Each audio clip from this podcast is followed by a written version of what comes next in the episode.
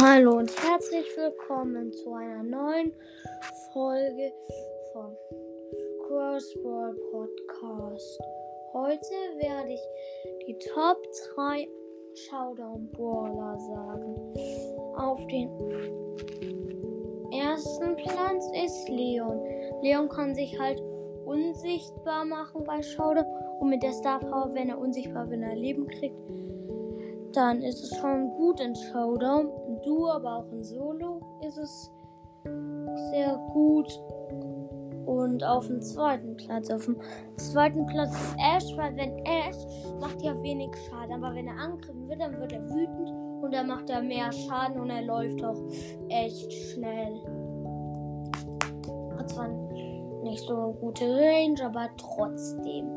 Auf dem dritten Platz ist Mortis. Mortis kann halt so ist es so, so wenn jetzt da so ein stärker Gegner kommt, schnell in den Busch jumpen und wenn der wieder weg ist, rausjumpen. Das ist schon sehr cool. Also das war's eigentlich mit der Folge. Tschüss.